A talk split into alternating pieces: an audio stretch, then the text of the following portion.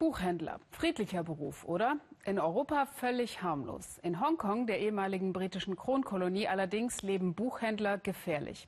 Gefährlich, weil das, was sie verkaufen, der chinesischen Staatsführung ein Dorn im Auge ist. Und das wird wohl auch so bleiben. Erst anfangs der Woche hat der chinesische Staatspräsident Xi Jinping ja noch einmal seinen absoluten Machtanspruch demonstriert. Kritik und freies Denken unerwünscht. Obwohl Hongkong nur chinesische Sonderverwaltungszone ist mit relativ großer Autonomie, reicht der lange Arm Pekings locker bis hierher. Sascha Storfner. Früher klebte hier Werbung für Bücher, die in Hongkong ganz legal verkauft werden können, aber in China von der Partei verboten sind. Magazine über Politikerintrigen, Enthüllungen über Mao. Ein schmales Treppenhaus führt hoch zum Buchladen, in dem die von Peking verbotenen Bücher verkauft wurden. Für den Buchhändler Lam Wing-Ki war hier sein zweites Zuhause. Seit zwei Jahren ist der Laden verrammelt. Ich kann nicht rein. Der Laden gehört jetzt der Kommunistischen Partei Chinas. Sie haben das Schloss ausgewechselt. Lam Wing-Kis Geschichte beginnt vor zwei Jahren. Damals waren wir schon einmal hier, vor dem Buchladen der verbotenen Bücher. Überall Plakate, vermisst, fünf Buchhändler, in der Mitte Buchhändler Lahm, alle auf mysteriöse Weise verschwunden. Die Hongkonger fühlten sich ins Herz getroffen. Sie appellierten an Peking, gebt uns unsere Buchhändler zurück. Die waren gekidnappt worden, weil sie Bücher, die der Partei nicht gefielen, verlegt und verschickt hatten. Die Hongkonger sahen ihre Insel der Meinungsfreiheit bedroht.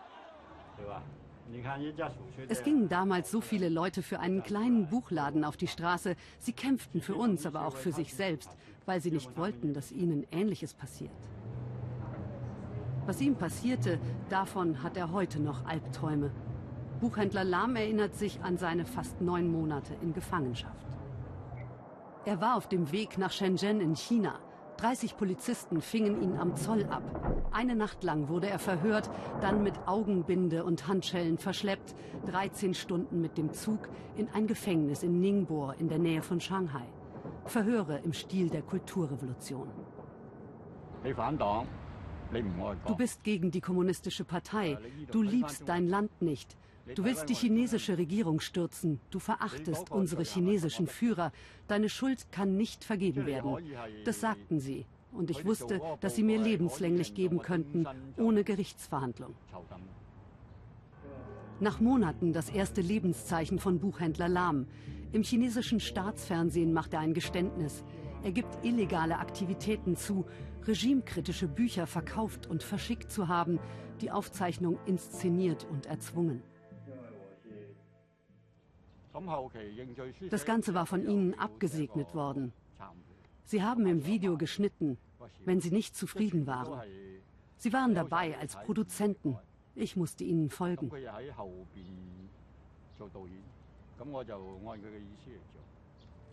Im Sommer 2016 taucht er aus dem Nichts auf.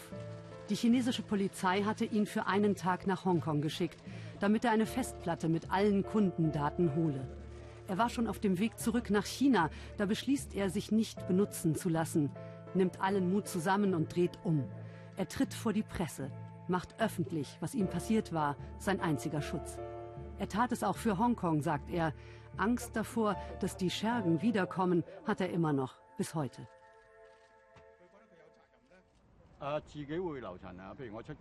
Ich bin immer sehr vorsichtig, wenn ich auf der Straße bin, trage eine Kappe und einen Mundschutz, um nicht erkannt zu werden und nehme unterschiedliche Routen mit unterschiedlichen Verkehrsmitteln. Ich versuche an belebten Orten zu sein. Ich muss vorsichtig sein.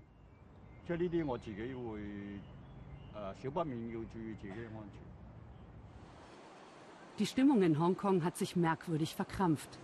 Die Menschen in der pulsierenden Stadt wirken seit der Sache mit den Buchhändlern depressiver. Verbotene Bücher findet man selten, zum Beispiel bei Paul Tang. Aber das Geschäft läuft nicht mehr gut.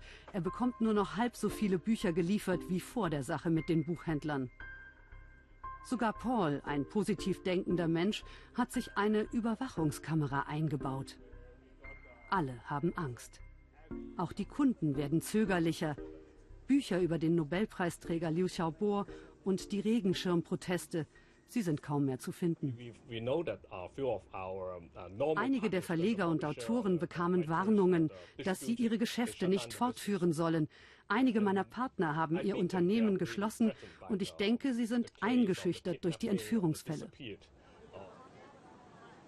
Es trifft nicht nur die Buchhändler.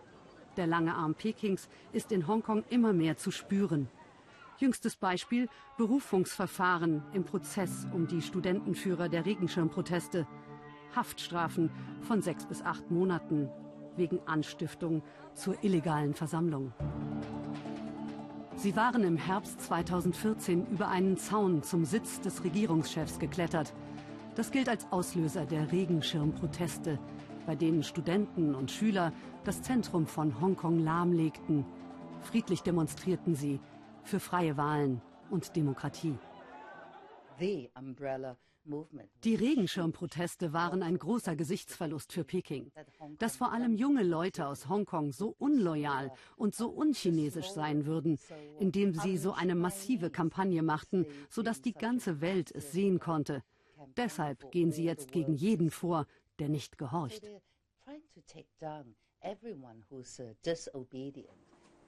Claudia Mo ist eine unbequeme Politikerin. Sie sitzt im Hongkonger Parlament. Seit dem Fall der verschwundenen Buchhändler sieht sie die Freiheit ihrer Stadt immer weiter beschnitten. In Peking meinen sie doch wirklich, sie könnten einen Dominoeffekt bewirken. Fällt einer um, fallen alle. Das ist die Idee dahinter. Aber da täuschen sie sich. Die Jungen werden nur noch entschiedener kämpfen determination even more solidified to fight on. Sie wollen einfach weitermachen.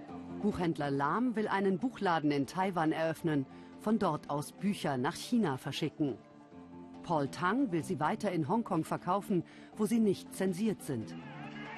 Die jungen Hongkonger kamen diese Woche überraschend auf Kaution frei und geben sich weiterhin kämpferisch. Für Meinungsfreiheit und Demokratie in Hongkong.